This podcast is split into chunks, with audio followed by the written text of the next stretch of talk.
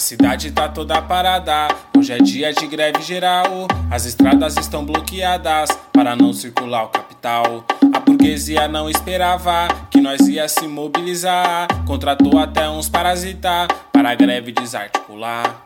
Mas isso não adiantou porque o nosso povo não aguentava mais. E na cabeça dos capitalistas era mais valia que valia mais. Mas a isso nós não se limitar, então vamos se mobilizar contra a.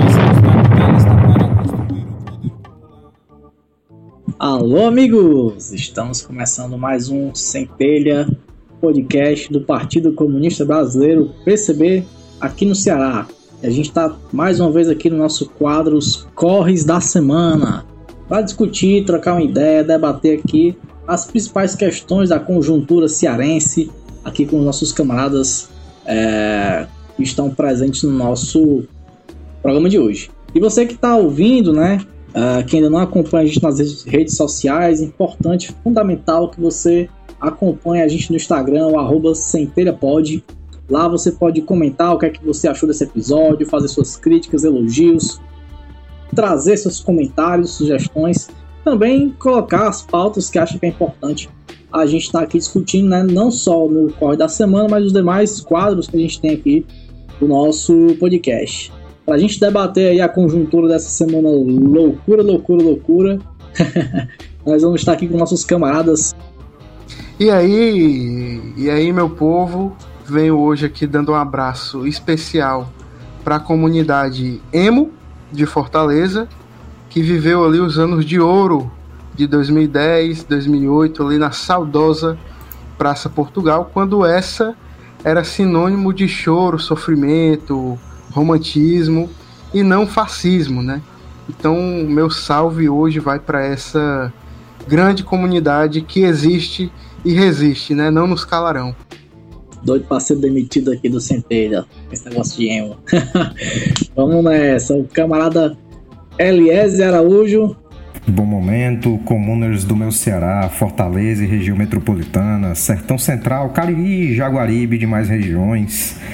Hoje eu queria trazer aqui, antes da gente começar, uma historinha que me foi enviada pelo Instagram, né? É, que contava uma história mais ou menos assim. É, certa feita, o filósofo Michel Foucault estava em frente a uma escola e viu uma criança chorando, comovido. E imediatamente ele disse: tem mais é que vigiar e punir mesmo e f***se. Sabe quem era essa criança? Ninguém menos que Alexandre de Moraes. Com essa mensagem de motivação, a gente começa mais um Corres da Semana aqui no Centelho, o podcast mais vermelho do Brasil. Eu jurava que ele ia falar do Amin. do Amin Kader. Terminando nossas apresentações aqui com o nosso quarto Cavaleiro do Apocalipse, Vitor Oliveira, o cara que está indo para os atos, está sendo é, tá famoso, as pessoas pedem autógrafo, né? Depois que ele começou a participar aqui do nosso podcast. Ítalo, sobrenome Centelha agora, né? É, eu levei umas três cotoveladas, o pessoal Centelha. tentando chegar perto dele. Ítalo Centelha. Olha aí, é, eu peço desculpas aí primeiro aos fãs, né? não consegui atender a todos, mas fica a dica aí, né, para todos os os militantes do PCB, os simpatizantes estarem compondo lá o nosso bloco vermelho, né? Assim a gente vai poder fazer uma foto, né? Um autógrafo, fazer um meet lá, né? Uma conversa, bater um papo. Né? Mas é isso aí, galera. Boa noite aí, bom dia, boa tarde a todos os meus catiuchos e catiuchas. Tem uma notícia não muito boa para vocês. Já estamos no quarto corre, né? Mas o meu estoque de russo está acabando.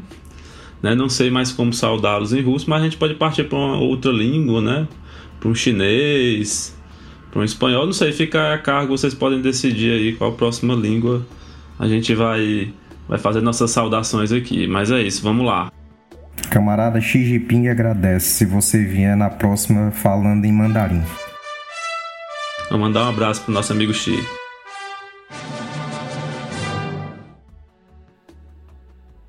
Xi Jinping, inclusive, que já tirou uma foto com o Ítalo e já postou nas redes chinesas lá durante o congresso do PC do, da China, né?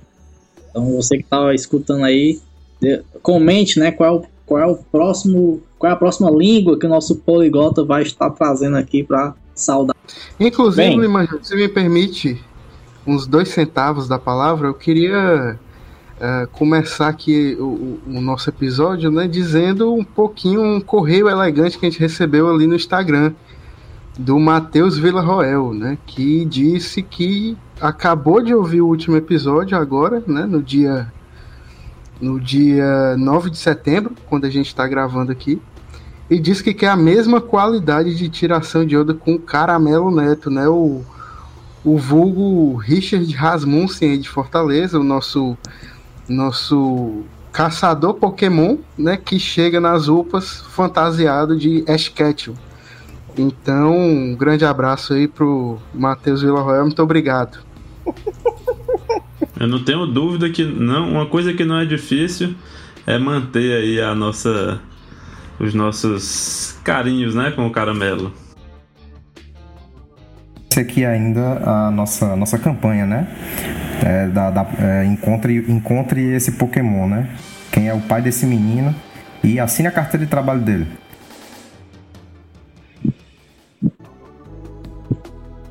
Capture e jogue ele nas profundezas do inferno. Hoje nós vamos falar de outra, de outra figurinha também aí, de um, de um Pokémon fantasma que aparece aqui no nosso, nosso Ceará. Mas antes disso, vamos trazer aqui, né, é, a pauta da semana, né? Acho que não tem como não, não falar, né? Do, do 7 de setembro, né? A gente viu aí né, esse, esse super feriado, né? É, que houveram as manifestações, né? Nós tivemos aí dois segmentos de manifestação. Nós tivemos os atos é, dos fascistas, né? Junto com, com o Bolsonaro, né? Colocando tocas infláveis, ou não sei se essa palavra pode falar, né? Mas colocaram aí seus falocentrismo seus falocentrismos infláveis aí às ruas, né? Ah, e de outro lado, nós tivemos as manifestações dos movimentos sociais, da, da, da classe trabalhadora, contra esse governo, né? E mais uma vez reforçando o calendário de lutas pelo Fora Bolsonaro, né? E também junto ao Gritos Excluídos, que há 27 anos é realizado no 7 de setembro. Ah, isso foi é a pauta da semana, né? Porque a, além dos atos que houveram nesse dia, né? Isso reverberou na conjuntura até hoje, né? A gente está acompanhando aí as movimentações que estão ocorrendo pós-ato, diante desse cenário, né? Em que até o em que o Bolsonaro teve até que que puxar a carta mágica, né? Em modo de, de ataque do Temer para se salvar aí do cenário. Mas, obviamente, né, aqui, aqui no Ceará, né, isso também aconteceu as manifestações, a gente acompanhou, percebeu, os coletivos tiveram presentes, né, nos atos aqui em Calcaia, em Fortaleza, houveram aí. Uh, e a gente está aqui para analisar né, as manifestações, né, as duas manifestações, as, manifest as manifestações dos fascistas e as manifestações da classe trabalhadora, né, que ocorreram nesse 7 de setembro, na última terça-feira. É, para a gente começar, nós vamos, nós vamos falar logo das desgraças, né? Uh, que foram as manifestações dos bolsonaristas, né? Do, da, do circo de horrores que esteve nas ruas nesse 7 de setembro. Aqui em Fortaleza, né? Mais uma vez, a Praça Portugal, né? Passou, foi, foi palco de vergonhas alheias, né? E aí vou ter que corroborar aí com, com o gel, né? Bom, era melhor quando na Praça Portugal só tinha os encontros dos emos, né? O pessoal do chat do Sana. Né? Mas agora não. Agora a Praça Portugal é o encontro do, da bizarrice da política atual. E as manifestações que ocorreram lá, né? Na verdade, saíram da, do Castelão e foram até a Praça Portugal. E aí nós vimos lá, né? A, a desgraceira total. E no meio dessa galera, né? Começou a pré-campanha do Capitão Wagner, né? Capitão Wagner que gosta de apanhar nas eleições, é, estava lá, né? Aquele que sempre disse que não tem nada a ver com o governo Bolsonaro, estava nos atos, estava na Praça Portugal, fez campanha, já se colocou como candidato a governo do estado para as eleições do ano que vem e disse que a missão dele é derrotar os Ferreira Gomes. Boa sorte. Tivemos outras figuras, outros pokémons é, do tipo fantasma, do tipo bizarro ali, né?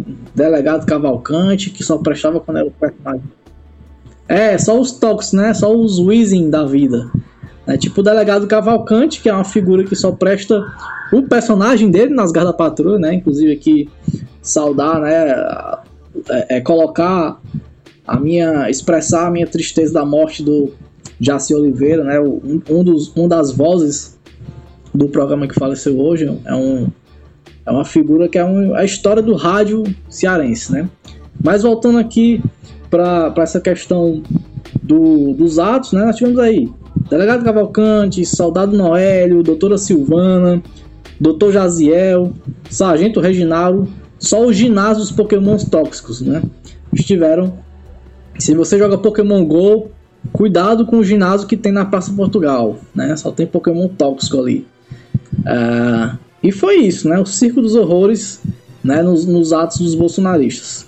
Vamos comentar, né? Assim, o que, que, que cada um de nós aqui achou desses atos. E aí, acho que para iniciar, né? Nosso comentarista mor, né? É, das desgraças da conjuntura, aliás, Araújo, com a palavra, o que é que você achou desse circo de horrores que houve aqui, especificamente em Fortaleza, no 7 de setembro? Aliás, que inclusive estava no olho do furacão, né? Tá passando uma temporada aí no na pequena aldeia, né? Como é que como é que foi aí? Cara, pelo amor de Deus. Exatamente. Liberdade para Eliezer, que está preso na aldeota. Ah, cara, muito triste, assim, é, é, é tá aqui isolado, mas enfim, fazer o que, né? É, aproveitar a oportunidade, já que a gente está falando de personagens aí de anime, né? É, hoje o, o, Bolsonaro puxou a carta, a carta do baralho do Yu-Gi-Oh! que é nada mais, nada menos que o Exódia, né? Que é justamente a múmia Michel Temer, né? Para poder jogar aí no time de lá. Mas, enfim, né? A gente é, é, vem de, de um 7 de setembro é, que teve algumas vitórias para a classe trabalhadora, mas é, e uma derrota significativa né, para o bolsonarismo, né? Porque eu acredito, né, eu, é, particularmente, que o Bolsonaro foi para tudo ou nada, né, nesse 7 de setembro. É, boatos de que, pelo menos em São Paulo, ele esperava um milhão de pessoas, deu 125 mil, né? Algo assim. É, do ponto de vista é, da tática e estratégia né, do bolsonarismo, isso significa uma derrota, né? Mas a gente não está aqui para falar de São Paulo, né? Deus me livre. A gente está aqui para falar é, do que aconteceu aqui, né? É, antes de tudo, né? Eu acho muito importante que antes a gente limpe o terreno para fazer chover no molhado, né? é, teve uma pesquisa aí realizada, né, pela Opnus, que confirmou que muita gente já desconfiava, né, sobre o público que ia compor esse ato golpista né? Porque é aquela coisa, né? A gente sabe quem são, onde é que eles vivem, do que se alimentam, como se reproduzem, mas alguém precisava transformar isso em números, né? A amostragem é pequena, assim, né? Pelo, pela quantidade de pessoas que foi, ou não, né? Foi pouco mais de 260 pessoas, né? É, mas dá o tom da tragédia, né? É, vamos ver aqui. O público majoritário, né, da, assim, do, do que que foi entrevistado, é, tinha mais de 35 anos, né? Aí 34% do público. É, seguido da galera de 25 a 35, com 32%. E aí o que me surpreendeu foi a quantidade de velho. o público de 45 anos ou mais vem logo em seguida, né? Não é, não, não é a maioria absoluta. Mas eu penso, penso que a maioria devia estar no banco de trás, né? Provavelmente, porque a gente tem que lembrar. É, foi uma carreata, né? Então provavelmente eles não vinham dirigindo e provavelmente quem foi entrevistado foi quem estava no volante. É, aí vem o dado seguinte, vamos lá. É, o sexo, né? A sexualidade dos fascistas. Para surpresa de ninguém, 72% eram homens. Né? É, pois, é, e assim, eu tô aqui, né? Eu posso afirmar, né?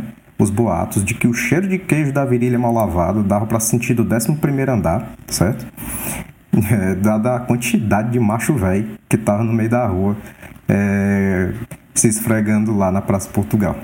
É, e aí, a escolaridade, passando né, pro próximo, pro próximo tópico, é um público que é relativamente grande de pessoas com ensino superior, 41%, que não supera a galera do nível médio, né? Mas é grande. Agora a porcentagem do corte de salário é interessante, viu? Porque ao mesmo tempo, os menores salários, entre 1 e 3 salários mínimos, é, somam juntos 44,90%.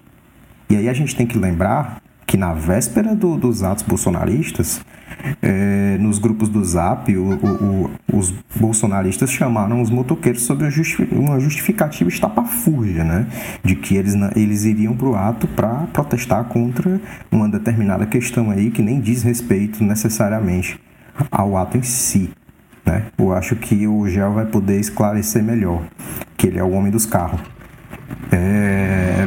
E tem aí uma galera que ganha, veja só, mais de 10 salários mínimos, né? Que representa 10,20% da amostragem. Outro dado importante que merece ser citado é a religião dos caras, né? Que é 54% era evangélico. Ou seja, esses dados aí, com exceção pelo menos para mim da faixa etária, são números que não me surpreendem. É, porém, esse, é, eles não me surpreendem que seja um núcleo duro, né? Porque essa galera que tem mais de 35 anos é justamente quem teve uma série de oportunidades durante o, os governos petistas, né?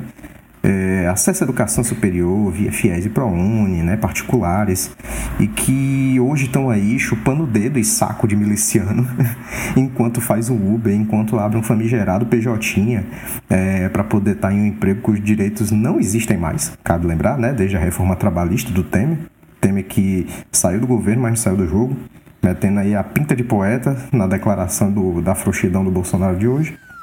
E outro ponto da pesquisa que me chamou muita atenção é, foi a heterogeneidade das pautas. Assim, eu não esperava algumas, algumas coisas. Né? Muita gente foi entrevistada e disse que não era a favor do fechamento do STF ou do Congresso. Não era assim a grande maioria, né? Mas ainda assim, é, 16 e 26%, né? É, cada qual, né? Eram contra. E aí entra a questão, né? Se não era a favor disso, era a favor de quê? É, a anomalia né, fascista que o Bolsonaro é hoje é esse emaranhado de demente, né? É, de pautas desconexas que nem a sua própria base apoia com 100% de certeza, é isso mesmo? Porque, veja bem, ir pra rua em meio ao maior genocídio, com custo de vida tal como tá, além de toda sorte de desmonte e destruição que tá aí né, no horizonte da agenda liberal fascista do Paulo Guedes, é atestado no mínimo de trouxa, de mau caráter, de fascismo, sabe? É, em seu mais alto grau. Não tem, não tem hoje é, mais nenhuma forma de contornar é, que de fato tem se demonstrado no dia a dia da classe trabalhadora, né? O que resta de núcleo duro do bolsonarismo é essa pessoal aí, essa corja, é, esse esgoto de pessoas ressentidas e lobotomizadas pela ideologia liberal, tá ligado? É, pelo individualismo, pela argumentação podre dos jornais, que tem a sua parcela de culpa, é importante salientar, né? É, quando pautam tudo, pautam qualquer coisa, bicho. Menos a revogação do teto de gastos, menos a independência de fato, a segunda e definitiva do Brasil, né? Para que a gente seja soberano contra o imperialismo.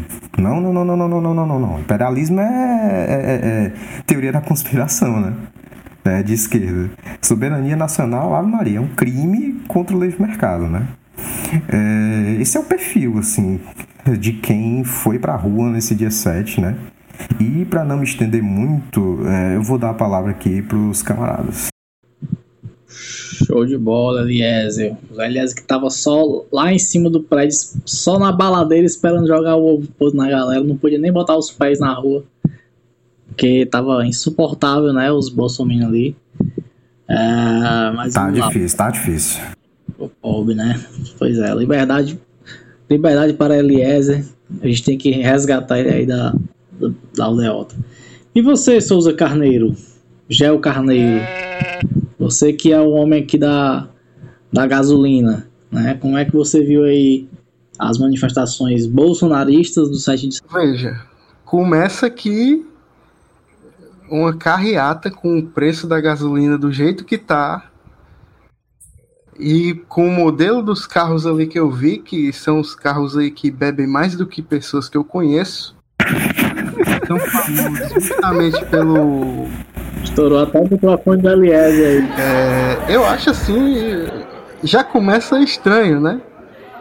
E, e depois perde a estranheza porque a gente viu que muito dinheiro foi colocado nessa movimentação. Né? Muito dinheiro mesmo, né? mobilizando pessoas não só aqui para Fortaleza, mas para outras manifestações em outros estados. É, sem querer uh, subestimar, né, mas também não querendo superestimar, eu compartilho muito da visão de que esse é o máximo de gente que o Bolsonaro consegue colocar na rua aí de forma orgânica vi alguns comentários né, de pessoas que eh, analisam que, beleza, pode não ter tido tanta gente assim nos atos, mas teve muita gente que não foi, né? Porque ficou em casa, porque não tem um carro, porque não tem como pagar a gasolina, né? Enfim. Mas, de qualquer forma, esse é o máximo que o bolsonarismo consegue colocar na rua é, gastando rios de dinheiro. Né? Vejo que, admito, né, que eu esperava um número menor de pessoas aqui em Fortaleza. Uh, vi aqui algumas imagens da, da Praça Portugal e tudo, e tenho a impressão de que o, o ato que fez parte do calendário né, de, de mobilizações contra o Bolsonaro, que vinha acontecendo desde julho, uh, chegaram a colocar mais pessoas ali uh, na região. Tem aquele elemento também, né, de que 60 pessoas a pé numa rua é uma coisa, 60 carros numa rua é outra. Então, naturalmente, também existe essa impressão de que estava muito grande. Mas, enfim, carros ocupam espaço mesmo, né? Uh, acredito que daqui para frente o bolsonarismo, pelo menos no seu quesito de mobilização, de, de conseguir arregimentar essas pessoas, de conseguir manter essas pessoas uh, ainda ali apoiando o presidente, né? não digo nem em relação às pautas que defendem, mas digo apoiando a figura do Bolsonaro mesmo, pode derreter um pouco, né? porque Primeiro que essas pessoas estavam esperando de fato uma tomada do poder nesse dia. Não só essas pessoas, como um setor da esquerda também que tocou bastante o terror, né? E disse, colocou essa movimentação lá em cima, caiu na onda de que uh, o bolsonarismo tem mais força do que aparenta ter e desmobilizou para os atos uh, do grito dos excluídos. Mas isso a gente fala lá no momento da avaliação dos atos da esquerda. Mas teve muito isso, né? Então, todo esse clima que foi criado ali, toda essa, essa, essa expectativa que foi gerada, ela não foi atendida. Né? Bolsonaro não fez, não tomou, não invadiu o STF, não, não disse que ia fazer acontecer, mas não fez nem aconteceu. Muito pelo contrário, né? No mesmo dia, prometeu ali chamar o conselho da presidência para pautar uma intervenção, não sei o quê, mas hoje soltou essa carta. Que não é nem dele, obviamente. Se você ler a carta, você vai ver que não, é, que não foi ele que escreveu. Primeiro que eu duvido que ele escreva daquele jeito. Um cara tão, tão chucro, tão só sabe falar aquelas coisas, né? Que a gente sabe que ele fala. Não, não, de forma alguma escreveria aquela carta. Não por menos veio depois o vampirão dizer que sim, foi ele que escreveu e que ele estava mediando todo esse conflito, o que vai desgastando essa base do bolsonarismo, né? Em alguns grupos aí a gente viu prints desses grupos, eu mesmo cheguei a, a entrar em um para ver o que estava rolando, o que estava sendo dito. Teve gente que disse que toda essa coisa da mídia contra o Bolsonaro era tudo um plano do serviço secreto cubano, o G2, não sei de onde saiu o G2, nem o serviço secreto cubano, mas dizem que tudo é uma tentativa, tá tudo articulado ali para enfraquecer o presidente, né?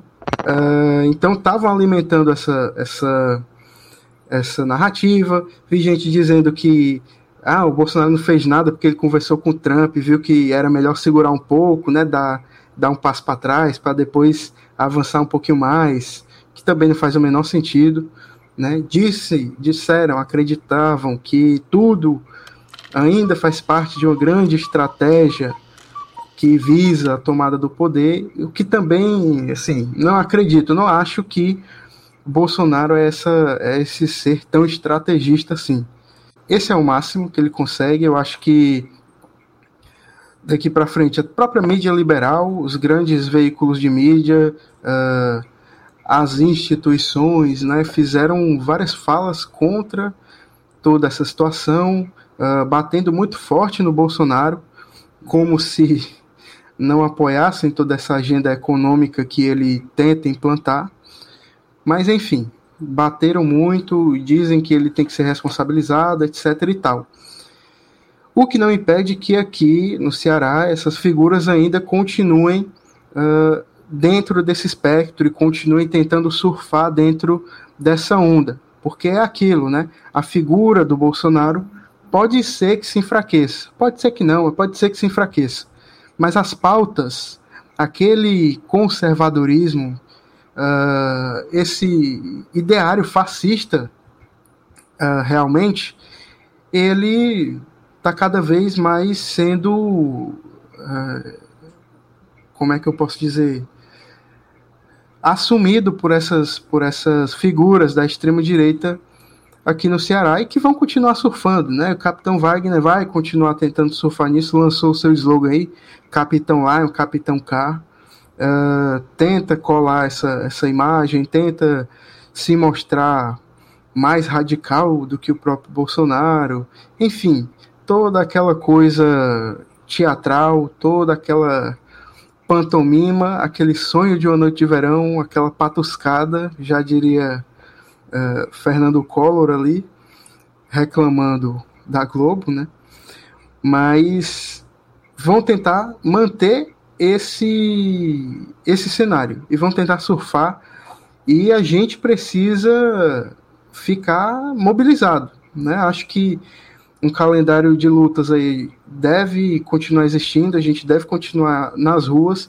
Acredito que uh, conseguimos, temos conseguido né, nesses últimos dois meses. E aí eu digo temos não só uh, o, partido, o Partido Comunista Brasileiro, mas a esquerda, no geral, né, tem conseguido uh, organizar melhor a, a, a, as insatisfações, tem conseguido estar na rua de maneira organizada né, e, e, e sempre avançando. Então acho que a gente tem que continuar se mantendo bem vigilante, né? Apesar dessa avaliação de que esse é o máximo de pessoas que o Bolsonaro consegue colocar na rua, uh, não podemos de forma alguma uh, baixar a guarda. Né? Vi muita gente dizendo que no, no Twitter mesmo, né, dizendo que é melhor a gente ter força e não precisar usar essa força do que precisar usar a força e não ter.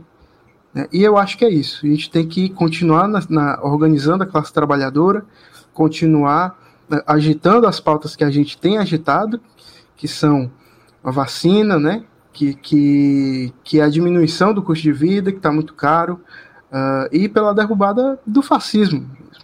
Não, não é preciso ter um, um golpe contra a democracia burguesa, a democracia liberal, para que nas periferias e, e, a classe trabalhadora no geral sofram as consequências de toda essa política neoliberal que está sendo aplicada uh, de forma assim, está sendo aplicada à risca, né?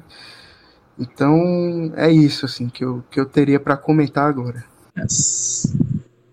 Segundo essa lógica aí que o já apresentou, né, os bolsonaristas estão dizendo que o que o Bolsonaro é o novo Lenin né, da direita É um passo em frente, dois passos atrás. Bolsonaro leninista, f***se, né? É a mente por trás, é o megamente brasileiro. Bolsonaro leninista, O foda-se. né? mausoléu tá todo se tremendo, pobre. Me desculpe, Lene, me desculpe. É, inclusive, lembrei agora aqui, né, que, que acho que uma coisa que, que, que, que, que tem começado a, a acontecer é que nas manifestações ah, populares, né, e nas manifestações da classe trabalhadora, nós temos conseguido ah, resgatar ah, a bandeira do nosso país, né, que, que foi um símbolo aí sequestrado pela extrema direita, que, sinceramente, de patriota, né, nesses termos, que preocupada com o país, que preocupada com, com, com os problemas do Brasil e do povo brasileiro, não estão nada. Não são nada preocupados com isso, não são nada patriotas, é tudo uma questão de personagem. Basta ver uma criatura que foi pro ato, eu acho que foi em São Paulo, que apareceu vestido de xerife, fantasiado de Rick Grimes do The Walking Dead. Faz até sentido no meio daqueles zumbis todos, né? Mas ele foi fantasiado de Rick Grimes e disse que estava representando os Estados Unidos, que é um país elevado, e disse que quer isso pro Brasil. Ah, pelo aqui amor de mesmo, Deus, né? né? Ah, aqui mesmo, né? Aqui mesmo apareceu no jornal O Povo o maluco com a camisa, a camiseta dos Estados Unidos do lado de fora do carro. Que porra de patriotismo é esse, velho? Pra esses, pra esses lambedores dos Estados Unidos, nós temos que mandar uns 15 segundos de aí dentro aqui, né? Porque é de lascar. Né? aí dentro. Ai, É, tá aí dentro. É, tá aí dentro. Aí dentro, rapaz. Aí dentro. Aí dentro. Go inside, né? Go inside em inglês pra ver se eles entendem. É,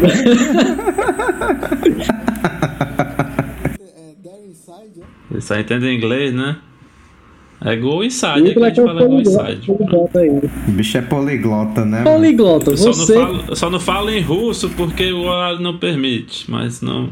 po- poliglota, você que, que tava no 7 de setembro, antes de chegar no ato da esquerda e, e fazer sua noite de autógrafos, sei que você tava à espreita, é, esperando passar a carreata do Bolsonaro para rebolar um coco. Qual foi o carro que você acertou com o coco? E o que, que você achou dos atos? Rapaz, é melhor não falar, né? Pra depois o gado não vir atrás. Mas deu pra fazer um estragozinho. Mas falando aqui um, um pouco sério agora, sem perder a ternura, né? Acompanho muito o que o, que o Eliezer e o Gel falaram.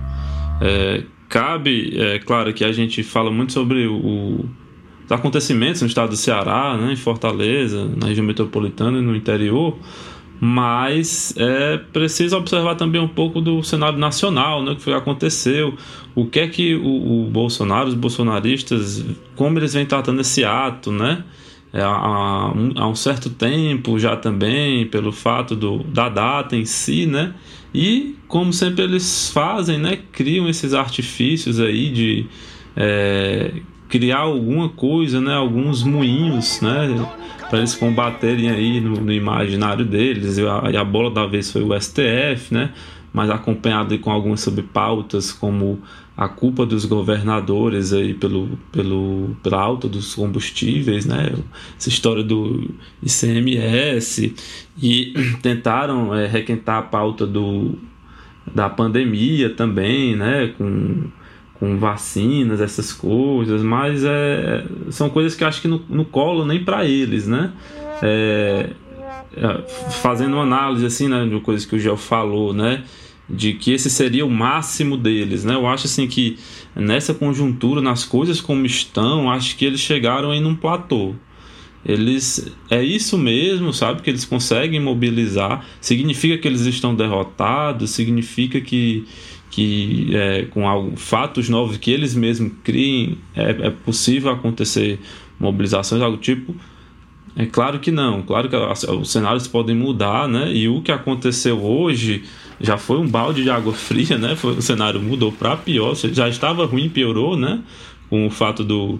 Se, e se alguém tinha dúvida que, que o Bolsonaro não ser maligno, um necromante, né? Que, que ressuscita é, defuntos, hoje nós tivemos a certeza, né? Ele ressuscitou Michel Temer, né?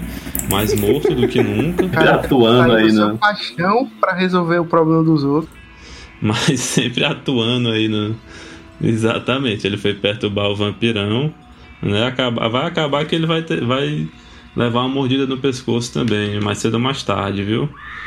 Mas é, é, é, é dessa forma que eu vejo, né? E assim, trazendo para cá, além de vários pokémons, né? De, de, de mestres pokémons aí capturando seus pokémons, nós tivemos o o nosso Vingador às avessas, né? Ou, ou o nosso Vingador tradicional. Para quem assistiu The Boys também, na série lá do, do Amazon Prime, o Capitão Pátria, né? Acho que condiz muito, né? Com, com aquele, aquele cidadão aqui que é, resolveu dizer que, que não era alinhado ao governo, mas ele está sempre defendendo o governo, ele está sempre nos atos do governo e agora parece que ele resolveu assumir, né? Para quem não queria admitir, ele resolveu assumir, foi lá e discursou e falou meu mundo de merda, disse que é, que vai concorrer, né? Já se lançou, já estava se lançando há algum tempo, né? Mas para quem tinha alguma dúvida também, a candidatura do, do governo do estado, né? É, e aqui, se, se, no cenário nacional, né, nós temos aí os, é, a sua própria, sua própria movimentação que no cenário estadual também tem, né, nessa, nessa fixação que ele tem com os Ferreira Gomes, né, e essa disputa que vai ter, mas é, é, e assim analisando a adesão ao ato, né, eu vi alguns, algumas pessoas falando que deu muita gente, tudo que passou ali pelo Castelão na saída, que tinha muitos carros, né? Como já falou, tinha muitos carros, né? Carros às vezes ali com uma, duas pessoas, três pessoas no máximo. É, não, não quer dizer que. E, e, até imagem depois da Praça Portugal, vi algumas imagens de drone, né? Filmando de cima mesmo. É, praticamente eu acho que nós tivemos lá dois ou três atos, aí eu tenho essa visão, né? Acho, não sei se foi o de, o de junho, de julho, que foram lá, né? Saíram de lá. É, claramente, é, com certeza eu posso afirmar assim no olhômetro, claro, né? Mas que tinha mais gente também. E é, é e para completar, né? Como a gente falou anteriormente, é, esse balde de água fria na base, né? Tem, tem vários aí é, jornalistas bolsonaristas, influenciadores bolsonaristas aí, tudo doido agora com essa carta. É, não sei o que, é que eles vão fazer, vamos aguardar a cena do próximo capítulo, mas só para encerrar, né, sobre quem tinha alguma dúvida aí sobre, é, sobre o que esse ato deles é, como, o que gerou, né, não foi um ato que não construiu nada, né, tem, tem essas essas loucuras que eles tiram da cabeça, né, de, de fazer um ato contra o STF ou coisas do tipo. Mas no outro dia, na, na, na quarta-feira, o que sobrou foram algumas bandeirinhas penduradas em carro. É, e hoje, dois dias depois, né, na quinta-feira, dia 9 de setembro, o que, o que resta é uma carta escrita pelo, pelo antigo presidente golpista, né, fazendo uma, uma aliança aí, que, claro, não é surpreendente, mas é, assim, no mínimo tosca e no mínimo um, uma grande derrota, né? Alguns malucos aí da base dele, agora tem o tal de Zé Trovão aí, tem, é, cada dia é um, é um nome diferente, uma coisa mais caricata do mundo, aparecem aí, é, é, só pra gente dar gargalhada, mas é, é sinal que e, tam, e também com todas as que a gente vai falar na próxima pauta, né? Com, com alguns boicotes, né? Com alguns setores da esquerda também se fazendo aí de, de desentendido e às vezes chegando aí em cima da hora, né? É, nós estamos conseguindo construir nossos atos, né? Estamos conseguindo construir nossos atos para além da, da mobilização do ato em si, né? Estamos conseguindo levar nossas pautas e é, que vai desaguar num cenário onde a gente não pode esperar até 2022, né? Por mais também que alguns setores da esquerda estejam corroborando com isso, é para ontem que nós precisamos dessa mobilização e tirar toda essa corda ali do poder.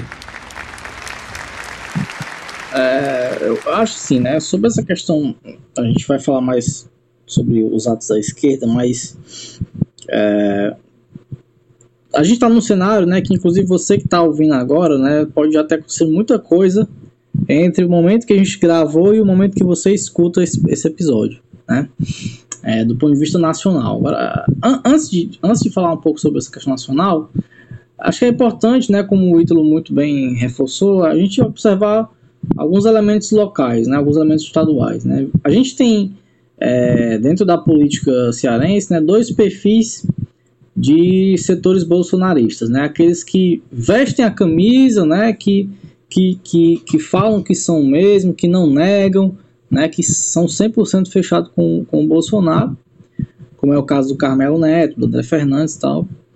E tem aqueles que, que jura de pé junto que não é, mas na prática é. E quando é oportuno, diz, né? Eu sou Bolsonaro. Mas quando também não é oportuno, não diz. Que é o caso do Capitão Vale, no caso do Girão. Né, que inclusive os dois estiveram, né, o, o Girão não estava na praça, né, mas ele apoiou, acho que ele apareceu lá, mas ele não, não teve o mesmo holofote, né, como, como foi o Capitão Wagner, o Capitão Wagner foi, discursou, falou que é candidato, que vai derrotar o Ferreira Gomes, sei o quê. Então ele, naquele momento, ele vestiu a camisa. Porque ali, a manifestação dos Bolsonaro é uma espécie de vou aproveitar o lance do inflável lá, é uma espécie de orgasmo dessa galera, né? É um momento que eles vão para as ruas, colocam o que, que querem expressar, veste roupa de bandeira dos Estados Unidos, bota bizarrice, bandeira monarquista, o cara quatro, é o momento, é o momento deles, né? E aí, como o Ítalo falou, no, no, dia seguinte, né? Fica na sua, né? Bota ali uma bandeirinha colar, não sei o que, pronto. Né? E tudo e, e, isso tem a ver com o cenário que está se, se, se avizinhando, né? A nível nacional. Mas aí é que tá, né? Acho que é importante aí mostrar, né?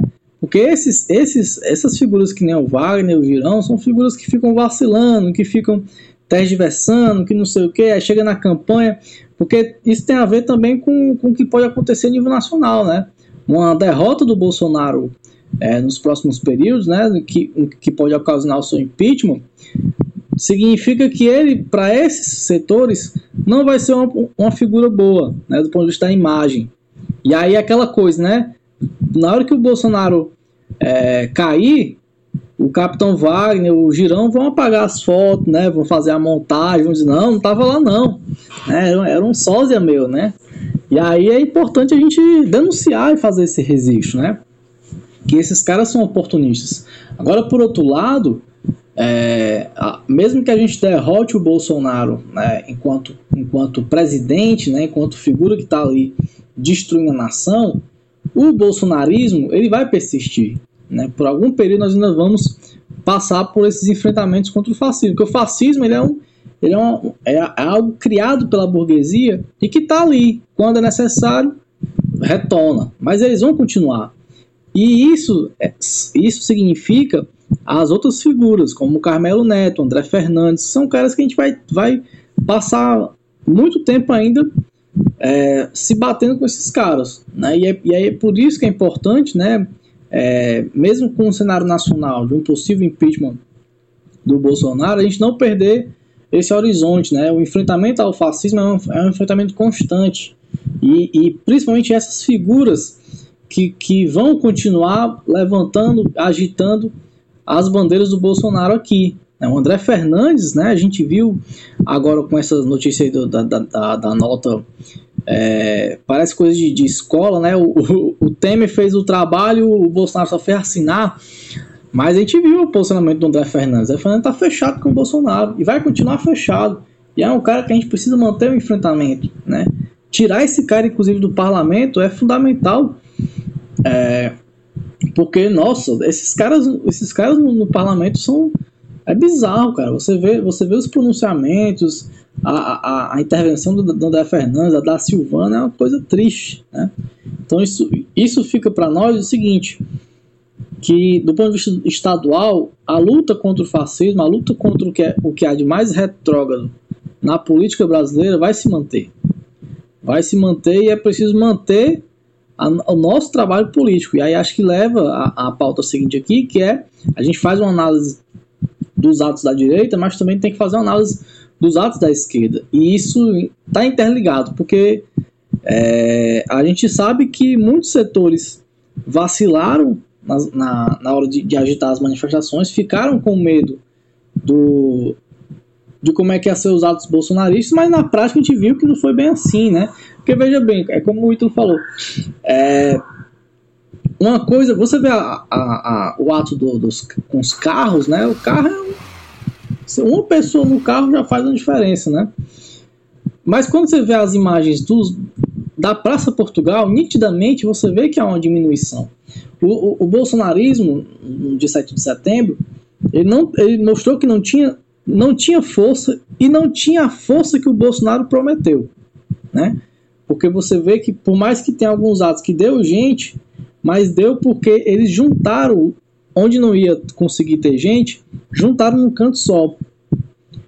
E isso também foi aqui em Fortaleza, a gente viu. A gente foi, quantos atos a gente viu por aí na, no, no, resto do estado? Parece que lá em Juazeiro teve, os caras foram e tal, mas é isso, é um, é um momento de, de prazer dos caras de ir lá defender o Bolsonaro e tal. Mas na hora que o Bolsonaro, muitos desses aí, quando o Bolsonaro cair, vão entrar na sua casa e fazer o, isola, o isolamento social político, né? Dizer, não, Nunca, nunca fui. Como muitos já estão fazendo, né? Desde, desde que começou o governo do Bolsonaro, né? Estão dizendo que nunca votaram no cara, jamais, né? Mas enfim. Então acho que é o momento da gente leva, leva aqui para o ponto dos atos da, da esquerda, a gente vê que é, mais do que nunca é preciso agitar né, a greve geral, a, pressionar a derrota desse governo pela esquerda, né? E aí acho que é, é o momento da gente fazer uma análise aqui do, do, dos, atos, dos, atos, da esquerda, mas também já apontar o cenário que está dado, né? O cenário, o cenário, em que agora parece que setores da, da, da, liberais acordaram, né? E poxa, é, agora tem que tirar o Bolsonaro. E aí parece que não, não tinha manifestação até, até agora, né?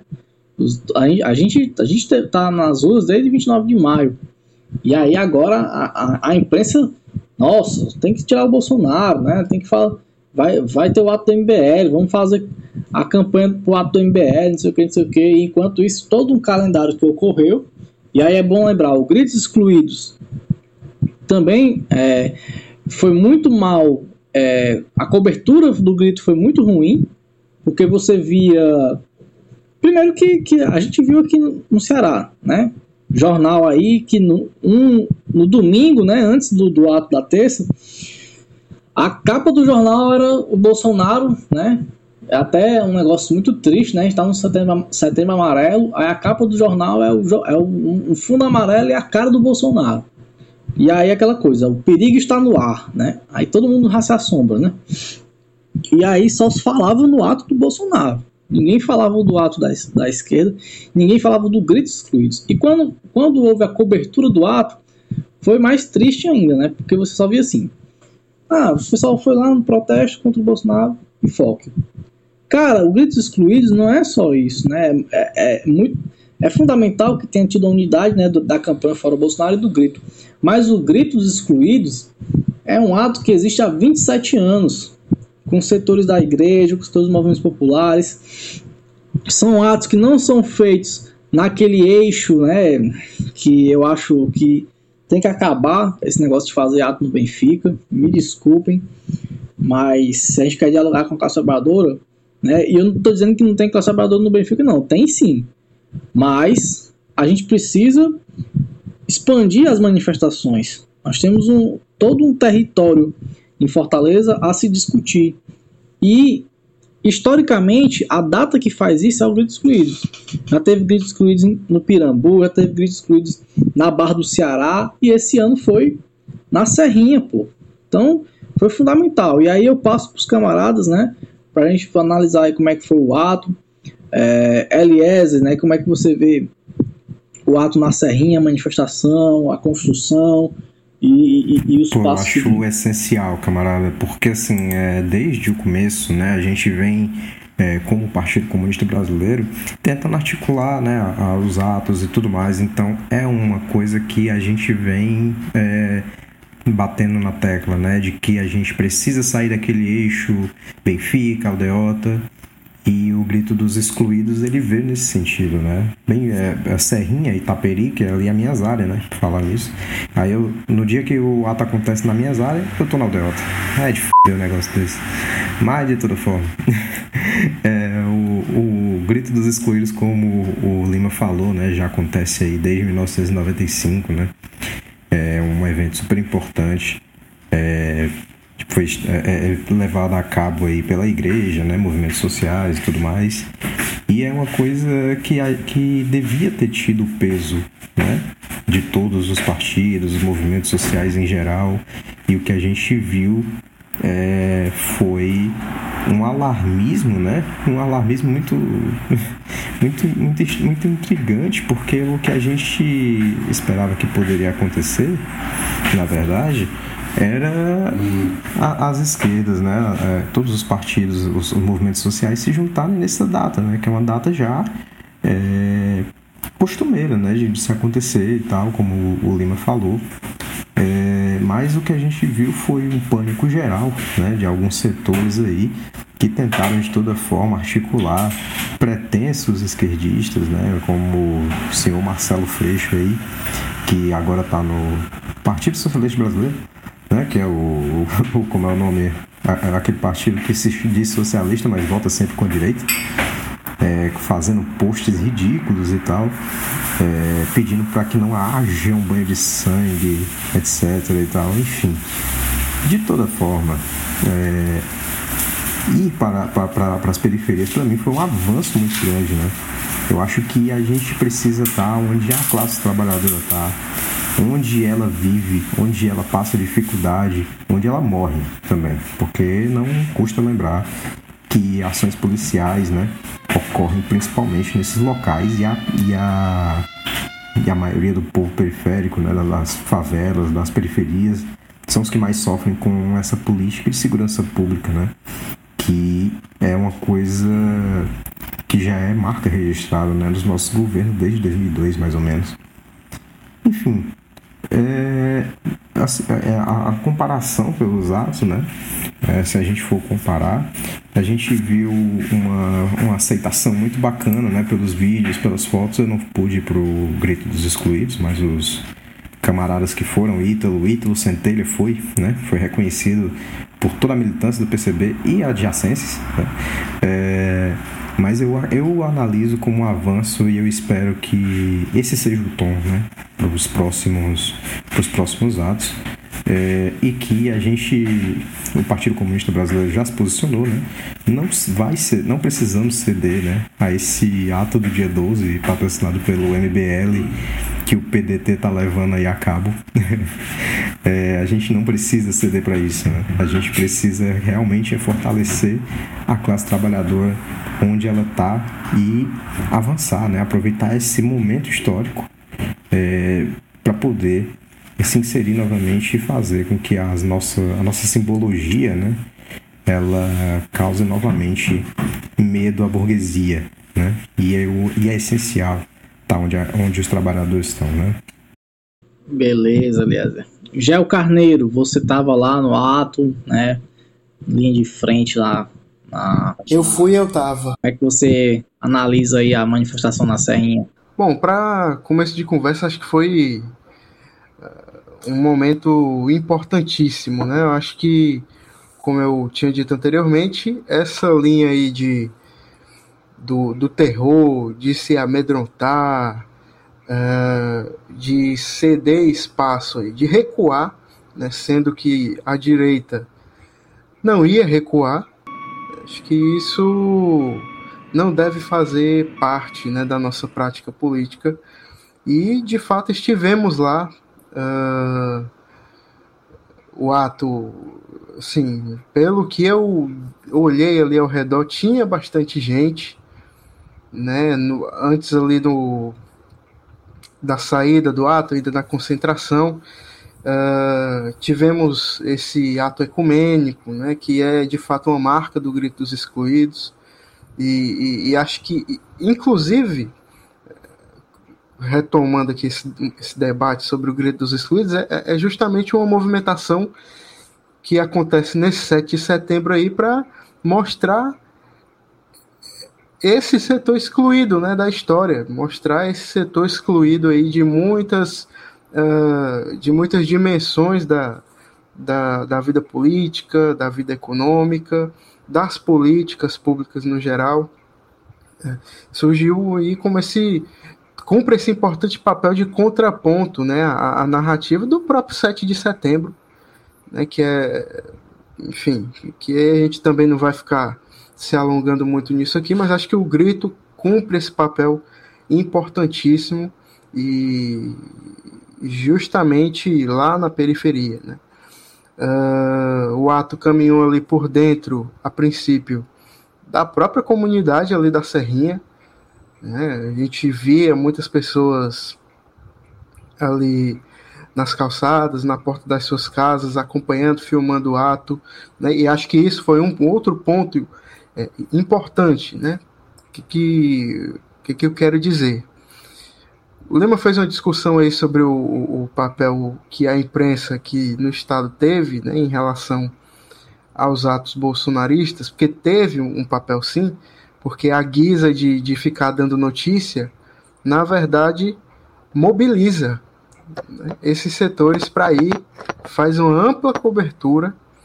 Ou seja, num, num, num, assim, em nenhum ano eu vejo essa ampla cobertura sobre o grito dos excluídos que são excluídos até das manchetes dos jornais. A periferia nos jornais e na, e na televisão no geral só aparece nos programas policialescos e nas pautas policialescas, sempre sobre aquela, aquela imagem de, de, de um território em guerra, de um território sem nada, né? sem, sem humanidade, que não é verdade. Né?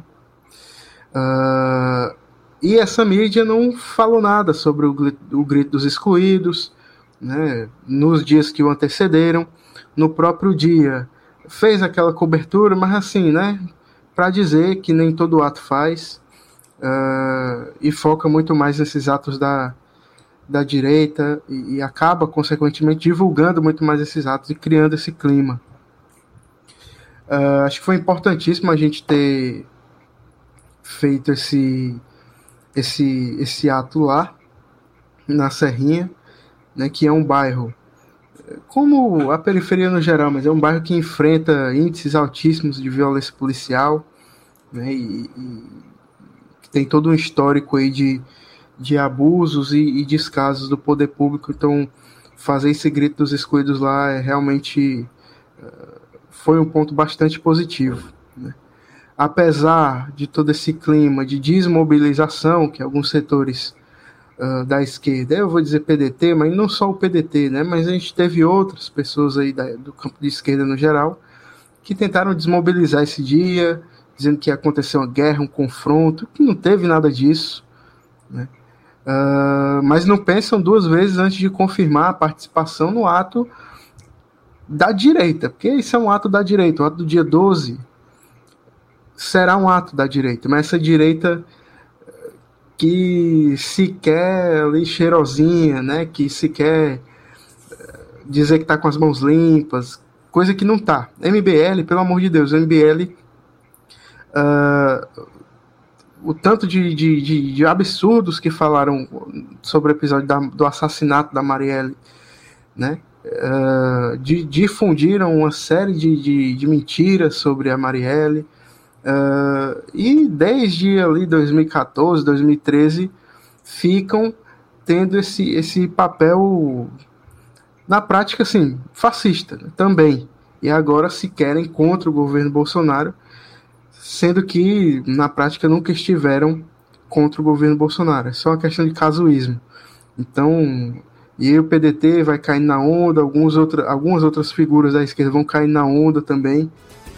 Uh, e isso é terrível. A gente não tem que ir para esse ato do dia 12, a gente tem que fortalecer esses atos, como o, o do Grito dos Excluídos, como esse do calendário de mobilizações que a gente veio tocando desde maio, é, com as pautas da classe trabalhadora, né, onde é a própria classe trabalhadora que fala, que vai, que se organiza, que se movimenta, e não uh, inflar os atos da direita uh, para dar essa impressão de que eles têm alguma base social, porque não tem. Uh, porque quisessem mesmo impeachment, se quisessem mesmo fazer alguma coisa contra o Bolsonaro, eles têm lá os seus deputados, os seus mecanismos para fazer isso e não fazem. Né? Muito pelo contrário, esses deputados uh, sempre votam a favor em toda pauta que uh, vai, que pretende, tem como objetivo retirar direitos dos trabalhadores. Uh, então foi um ato importantíssimo, Acho que foi um ato muito bem organizado.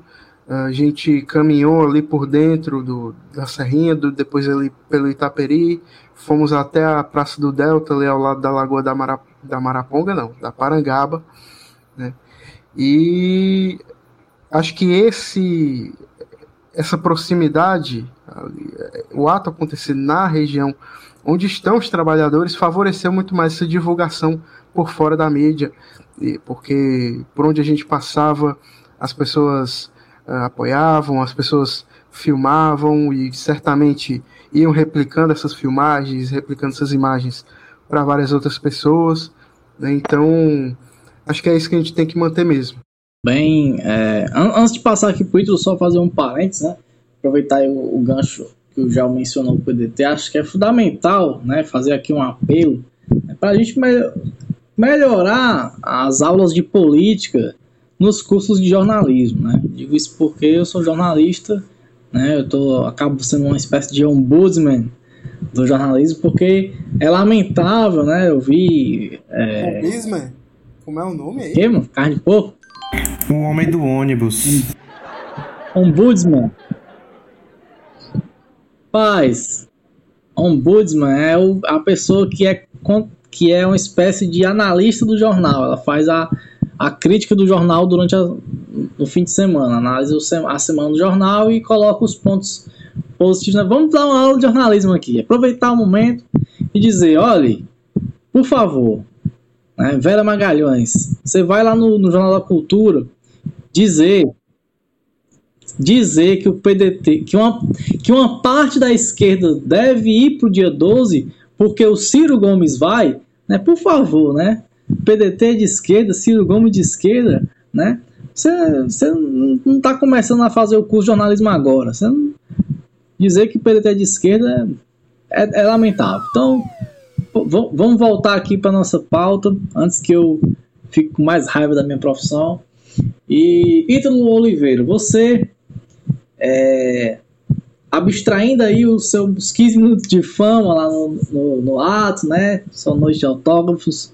É, como é que você avalia aí o Gritos Excluídos aqui em Fortaleza? Inclusive, Fortaleza. só antes de passar pro Ítalo, eu achei até engraçado porque chegou lá perto de mim e falou: E aí, Gel, que é o Ítalo do Centelha, já se apropriou do nome, né? Aí eu, oxi, cara, eu sei que você é o Ítalo do Centelha, cara, que é isso? Mas acho que ele tá, tá, tentando, tá, tentando, fazer o nome pegar, né? E pelo visto pegou. Daqui a pouco vai mudar até o Instagram dele para Ítalo Centelha. É, rapaz, quatro anos na publicidade, né? Não foram à toa, estão servindo aí para alguma coisa. Mas vamos lá, camaradas. É, foi, assim, realmente um, um ato muito bacana, né? Muito bonito a gente ter ido é, ter se concentrado na serrinha, né, e ter é, caminhado por dentro, né, saímos mais lá na frente e assim até é, convidei uns um, uns amigos para irem também, né, pessoas que nunca tinham ido para nenhum ato. E eles estavam esperando, né, a gente caminhando pela Dedé Brasil, Cidade Muguba. E depois surpreenderam, né, que a gente foi a gente foi passando por dentro do por dentro da serrinha. E foi bacana assim o, o, o bloco vermelho do PCB de parabéns, né? Sempre organizado, coeso, né?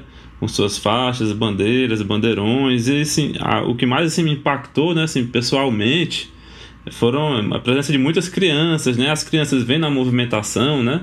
Vêm nas baterias, vêm nas bandeiras, os bandeirões a gente balançando, eles passando por baixo, sabe? Passando, pulando lá, se, se agitando, né? Com, com as palavras de ordem, né? E, e é sempre assim. É, para a gente no, nos atos, né? Claro que a nossa militância não se resume só ao ato, né? Mas é, estar nesses atos com os nossos símbolos, com as nossas palavras de ordem, né? Vendo as crianças lá olhando lá curiosas, né? Para a foice para o martelo e, e, pulando lá, brincando, é, é muito bacana, né? Ao mesmo tempo, né? Além de tudo isso, a gente trazendo questão, as questões do grito dos excluídos, né? Que como camaradas já falaram, já acontece já há um certo tempo, né? Que de certa forma esteve incorporado nesse calendário de lutas aí, que já vem acontecendo desde o início do ano. E, e é, outros pontos, assim, é, principalmente, como a gente já falou, né, quando a gente estava falando a respeito da, das manifestações dos fascistas, mas que é, apesar, e aí falando né, exclusivamente, reiterando aqui, de setores da esquerda, é, este, é, da desmobilização, né, desse terror psicológico que algumas figuras criaram, né, políticos aí, influenciadores, é, nós conseguimos construir esse ato também com uma boa adesão, né? O bloco do PCB estava um pouco mais lá na frente e, aliás, aqui também saudar e parabenizar todos os camaradas, né, da célula do partido, dos coletivos também, não só pelo ato em si, mas é, por toda a semana que antecedeu o ato, né, com colagens e panfletagens e mobilizando a classe trabalhadora para estar presente no ato, né? Mas assim, apesar de tudo isso, é um, um ato bem numeroso, né? É, a gente estava mais lá na frente, não dava para ter uma noção tão grande, né? Além da saída, mas na chegada ali, que a gente faz aquela curva da lagoa para descer para a praça, né? Em frente ao ginásio da Parangaba. É, a gente chegou, como a gente estava na frente, né? A gente ficou parado lá um tempo, né? Antes de, de se recompor. E dava para ver vindo muita gente ainda. Então, assim, é, vi como muito positivo.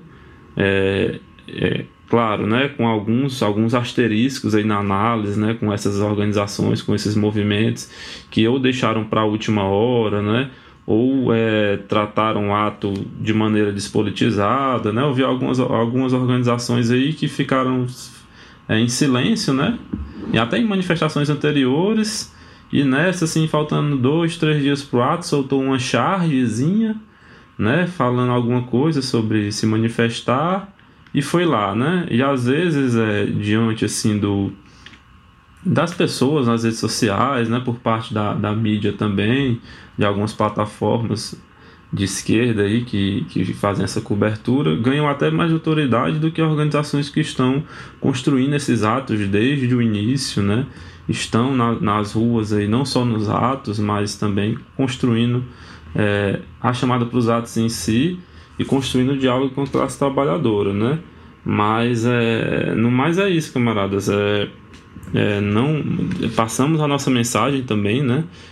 Principalmente contra todo esse, esse terrorismo aí que estavam falando e, e também reiterando aqui, não, não quer dizer que não aconteceram ameaças, não aconteceram algumas tensões, é, porque isso aconteceram em outros atos também, né? A gente sabe do que, do que esse povo bolsonarista é capaz. Mas é, o que estavam criando para esse ato em específico, né? É, foi algo muito assim que até pré-ato a gente já estava achando um exagero, né? E depois é, a, a, gente teve essa certeza que mais ainda essas, é, essas pessoas, essas plataformas estavam exagerando na hora de, de criticar, né? E, e, além, e, e só para encerrar, né, sobre esse ato do, do, dia 12, né, o partido já soltou nota, já se posicionou. Esses filhos do égua foram é, é, inventar de marcar um ato no dia do meu aniversário. Eu quero falar aqui, ó, se vocês vierem atrapalhar a comemoração da minha saída da juventude para entrar na, na idade adulta, viu? Vocês vão se ver comigo. Fica avisado aí, MBL, o seu Ciro Gomes de esquerda aí, viu? Não venham atrapalhar as minhas comemorações aí com esse ato de vocês, se bem que vai dar um, um deve dar uns 6, 7 gatos pingados por lá, né? Que eles, eles dizem que é a manifestação fora Bolsonaro, mas eles devem querer colocar, botar um protótipo aí Bolsonaro no lugar. Mas é isso, camaradas. É, mais uma vez, parabéns a todos que constroem, construíram um ato, né? Que constroem o dia a dia do partido ou das suas organizações, pessoas aqui de, de outras organizações que estão nos escutando e vamos lá, vamos à luta, que não podemos esperar por 2022. E morreu. E o Lima caiu. E ele voltou. Bem, é... Acho que tá cortando aqui. Peraí, peraí. Segura aí. Enquanto isso, fala aí assim, no final da fala do Ítalo, dava até para colocar aquele arranhão e colocar a música da Voz do Brasil. Dá para fazer isso, Johnny, por favor? O que, que você não me pede sorrindo, que eu não faço chorando?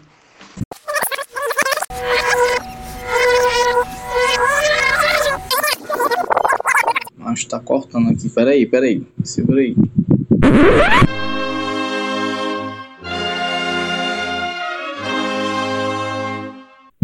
Bem, é, para fechar essa questão dos atos, né, eu acho que vou reforçar um ponto, os pontos que foram apresentados aqui, principalmente que o Ítalo falou do, do bloco do partido. Acho que é fundamental observar é, o protagonismo, né, a, o papel do PCB, dos seus coletivos, nos atos do Fora Bolsonaro no dia 7. Tanto do ponto de vista da, da construção, né, porque a gente viu que vários setores vacilaram, né, ficaram, ficaram sem saber se ia ou não ia, né, e PCB, ele, ele em todo o processo de agitação, né, uma semana antes do ato, a gente estava nas ruas, entregando panfleto, fazendo colagem, chamando para o dia 7. E a gente não, não, teve nenhuma vacilação diante desse cenário, né, que é fundamental nessa conjuntura não ter vacilação, inclusive para os próximos períodos que a gente está tendo aí de, de, de, debate político né, sobre a condução dos atos, sobre a resposta do Bolsonaro. Então, a vacilação não pode ser é, algo que interfira na construção política do, do campo da esquerda socialista. Né? E no ato também, né, o, o, o, exatamente também pelo fato de algumas organizações estarem vacilantes no ato, o protagonismo foi do PCB. Né? E isso eu falo não só olhando a, aqui em Fortaleza né, e outras cidades do estado, mas olhando o conjunto do, dos atos em todo o país, porque isso é um, é um acúmulo que foi construído do dia 29 de maio para cá. Bloco do PCB coeso, organizado, em todas as manifestações e no 7 de setembro. Então, isso, inclusive, né, a gente traz aqui para você que está escutando o Centelha, quem, não, quem ainda não está organizado no PCB, né, ou nos coletivos partidários, que se organize, né? Você que estava no ato, você que viu o bloco do PCB organizado, né, venha conhecer o partido, venha debater, né, conhecer a, a organização e os seus coletivos. Ah, minha cidade não tem PCB. Então vamos construir o partido, vamos construir os coletivos. Né? O cenário que se avizinha é um cenário de que é, é preciso construir o poder popular, organizar a luta da classe trabalhadora. E o Partido Comunista é um instrumento fundamental para esse processo. Né? E a gente vai estar tá aqui acompanhando né, a conjuntura, a gente está aí. É, é um ciclo que se constrói a partir do dia 7, e a gente precisa estar atento né, a essas movimentações, a como é que vai ser a condução da luta política daqui para frente. Né? E o PCB é, é um instrumento é, fundamental nesse processo. Né? A gente sabe que a revolução ela não vai ser feita por uma organização só, mas o partido tem um papel fundamental e nós precisamos mais do que nunca, né, aquela palavrinha que acaba virando uma, uma frase de efeito na esquerda, mas é preciso sair da frase de efeito e ir para a prática política, que é o trabalho de base. Né? O trabalho de base nesse momento é fundamental para a gente poder trilhar os rumos corretos para a classe trabalhadora nesse cenário. Né? Então vamos nessa, vamos manter a luta, ficar firmes né, e não ter medo da conjuntura. Nós temos que enfrentar né, o, o, fascismo, enfrentar os liberais e enfrentar o capitalismo que está aí para destruir a classe trabalhadora. Né? A gente está indo milhões de trabalhadores desempregados, né, sem direitos, precarizados, então não dá para ficar aí é, tendo vacilação.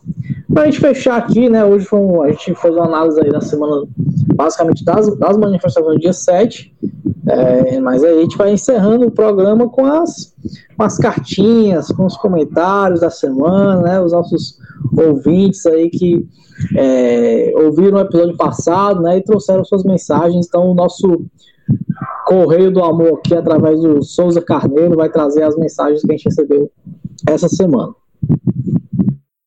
Pronto, meu querido Lima, é, essa semana né, nós recebemos duas cartinhas, duas cartinhas aí via áudio. Né? Vou reproduzir aqui para vocês. Primeira, primeira cartinha é do nosso querido camarada João, né? João das Traves para os íntimos, é, que se mudou aí recentemente para Santa Maria, no Rio Grande do Sul, E aí o nosso podcast está chegando lá. E aí vamos ficar aqui com, com a mensagem do nosso querido João das Traves. Olá, camaradas, boa noite. Estava aqui jogando LOLzinho e ouvindo o podcast, né, o último que vocês lançaram, sobre os bilionários de Fortaleza e a invasão do Carmelo Neto, Carmelo Neto, né? E queria falar, né, que estou com saudade de todos os meus camaradas aqui, né, nessa noite fria de Santa Maria, 13 graus, mas estou sempre acompanhando vocês aqui. Deixar um abraço para todos os coletivos da UJC, do ANA, do LGBT, da UC e do partido. E dizer que eu estou levando o centelho, né, trazendo na verdade o centelho aqui para Santa Maria, mostrando para o pessoal, né, e o pessoal do partido aqui ouvindo e as pessoas próximas. Então é isso. Um grande beijo, um grande abraço para todos vocês e muitas saudades. Oh. Mas, que, mas que barbaridade, meu! Cara tá Grande tá... João das Traves. Grande João das Traves está levando a palavra aí pro Centelha pros, pros camaradas gaúchos e gaúchas. Não Bate, sei se eles estão entendendo 20% do que a gente fala, mas essa, esse internacionalismo proletário é sempre importante, né? E aí, um grande abraço. Dizer, agora ele vai ter que dizer pro pessoal de lá porque o apelido dele é João das Traves. Fica a história aí. Ele me contou uma história aí do, do, do dia 7 que eu fiquei tão assombrado que eu não vale nem contar aqui no programa. Vixe. Fala, meu Deus. Um abraço, aí, João. Então, saudade, Queria falar não, é só coisa? dizer exatamente isso. O Ítalo do Centeiro está mandando um abraço aí pro João das Traves e para todo mundo de Santa Maria. Aí, um, é cheiro, não, um cheiro, um queijo, um caminhão carregado de caranguejo. Um beijo na boca do meu irmão, meu gostoso. Que infelizmente seu maravilhoso corpo não está mais vendo a luz do sol, né? Com esse frio horrível, infelizmente ele vai perder um pouco da sua gostosura, mas não para mim, que sempre vou achar ele a pessoa mais gostosa desse mundo. Um cheiro, João. E aí, vamos para a segunda cartinha, que é da nossa camarada Isa, né, que faz parte do coletivo feminista classista no Montenegro, uh, que está ali ilhada também no bairro de Fátima. Vamos aqui ficar com a cartinha da camarada Isa. Segundo ela, a mulher mais triste da Regional 4, escutando Elliot Smith trancado no apartamento. Caraca, isso aí realmente é para poucos. Vamos lá ouvir a Foi muito específico. Olá, camarada Centelha. Aqui é a Isa. Tô passando aqui só para elogiar esse trabalho aí dos podcasters, que tá muito bom. Estão frescando muito, mas também trazendo informação relevante. E eu vou ser sucinta aqui, eu queria pedir para tocar mais uma abertura de anime para finalizar esse podcast. Só que dessa vez, queria pedir a abertura de Evangelho. E se possível, bota aí o apresentador o Lima Júnior, para cantar por cima. Ia ficar excelente. Não é isso. Bota aí para tocar. Vai. Olha aí, a comunidade otaku tá vindo em peso ouvir o Centelha. Então, fica um, forte abraço para os otakus. a voz de Deus, né? Lima vai ter que fechar o programa cantando aqui. Lima a... que, tá, que, que, vai cantar inspirado, porque ele assistiu o filme do Evangelho, passou, como tudo que ele faz, né? Ele passou uma semana falando só sobre isso no Twitter. Então acho que ele tá bem afiado para cantar a abertura de Evangelho, esse clássico. Eu só, eu só queria dizer que eu só canto em karaokês e especificamente no, cante, no saudoso Cantibar, né? aqui de Fortaleza, né? Que só quem teve o desprazer de ir comigo para lá, não sei se o já teve essa infelicidade, né? Deve ser por isso que ele não sai mais comigo.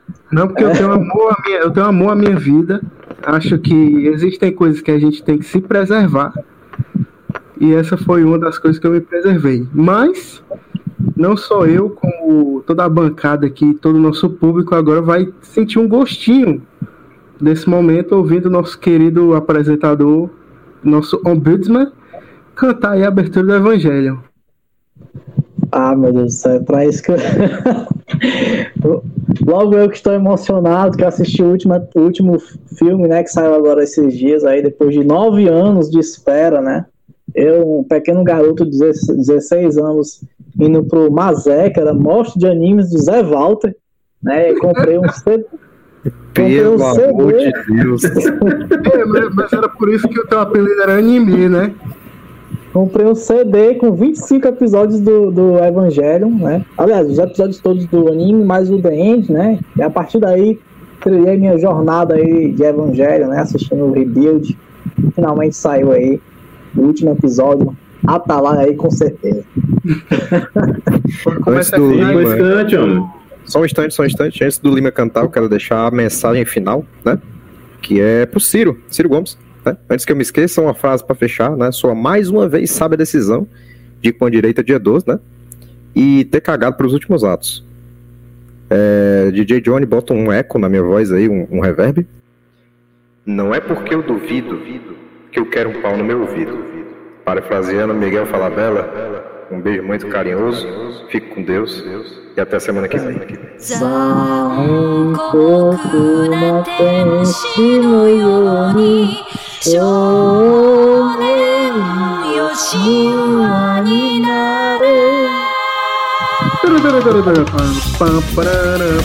e é isso aí, pessoal. Até o próximo episódio, depois dessa experiência traumática. E é isso. Um cheiro um queijo, um caminhão carregado de caranguejo para todo mundo.